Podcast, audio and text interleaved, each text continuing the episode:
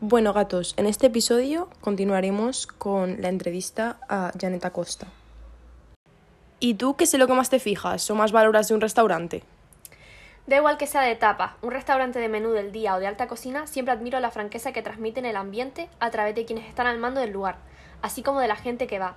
La honestidad de los platos que te ofrece, el sabor, su lírica, su filosofía. ¿Y qué piensas de la evolución que ha habido hacia la gastronomía healthy o vegan? Es una tradición recuperada. Estuvo muy en boca en los años 20 del siglo XX y también, aunque con más timidez, en los 80.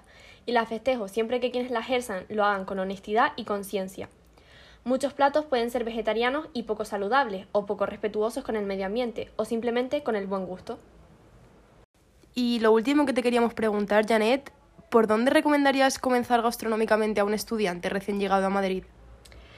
Tomando cañas y tapas que merezcan la pena. Muchos son los que prefieren la cantidad a la calidad y, y, se dejan llevar por la tapa gratis, hasta que descubren que por poco dinero más, sabiendo a dónde ir, pueden disfrutar mucho más. Tu estómago, tu paladar y tu creatividad lo agradecerán seguro. Bueno, Janet, pues ha sido un placer hablar contigo. Muchísimas gracias por tu tiempo. Muchísimas gracias a ti y el placer es mío. Bueno, gatos, aquí termina nuestra entrevista. Espero que os hayáis quedado con buenos sitios e ideas de la gata Janet, pero vamos, como mínimo una visita se merecen todos.